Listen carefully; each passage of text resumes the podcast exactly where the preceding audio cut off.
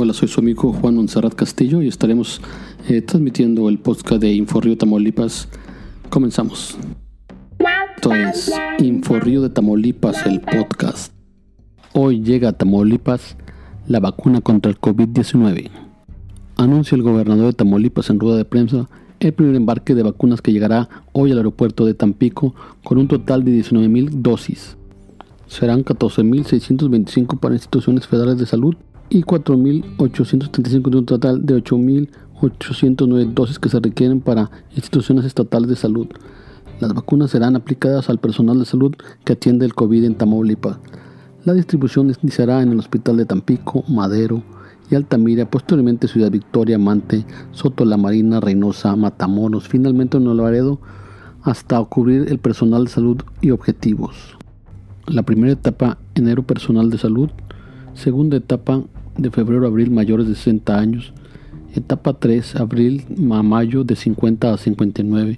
Etapa 4 de mayo a junio de 40 a 49. Etapa 5 de junio a marzo del 2022 menores de 40 años. Este es el mensaje que dio el gobernador Francisco García Cabeza de Vaca en la rueda de prensa de esta mañana.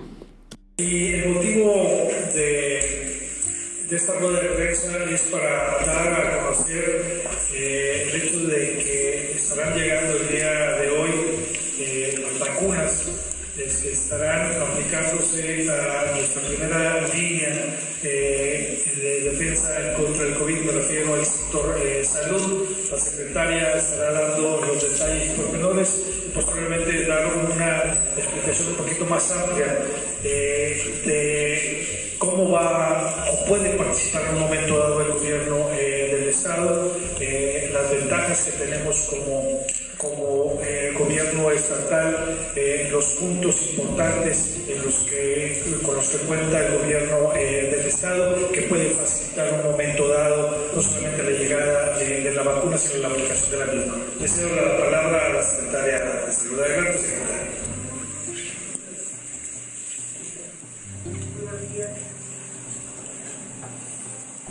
Buenos días a, todas y a todos. Muchas gracias, señor gobernador.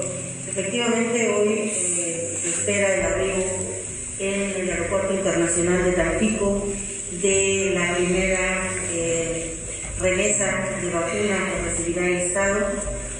Nos han informado eh, por la Federación que las remesas estarán llegando semanalmente y bueno, tenemos preparada toda una logística para todo el sector salud que me voy a permitir presentarles a continuación. ¿Me dan la siguiente, por favor? Esta es eh, el total de personal de salud eh, COVID en la cuestión hospitalaria y el personal de salud fuera de la, de la unidad hospitalaria. Dividimos esas dos, una para la atención en los hospitales y otra para todo aquel personal que atiende, que toma las muestras a los pacientes sospechosos o que hace las visitas domiciliarias casa a casa para dar el seguimiento del estado de salud de las personas que tienen positividad a COVID. En total, para la Secretaría de Salud son de 8.809 personas que serán vacunadas en esta primera fase, en dos etapas.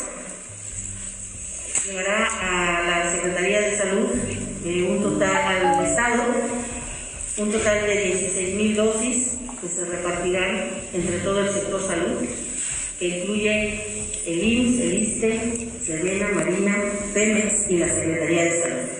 Las etapas de vacunación, eh, como ya sabrán ustedes en las conferencias anteriores, ha sido cambiante, han sido eh, diferentes. En este momento hay solo una modificación a lo que ya sabíamos.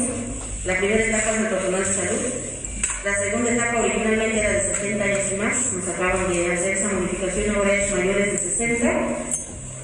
La tercera etapa es de 50 a 59, la cuarta etapa de 40 a 49 y la quinta etapa menos todos, toda aquella población que tenga menos de 40 y más de 16 años.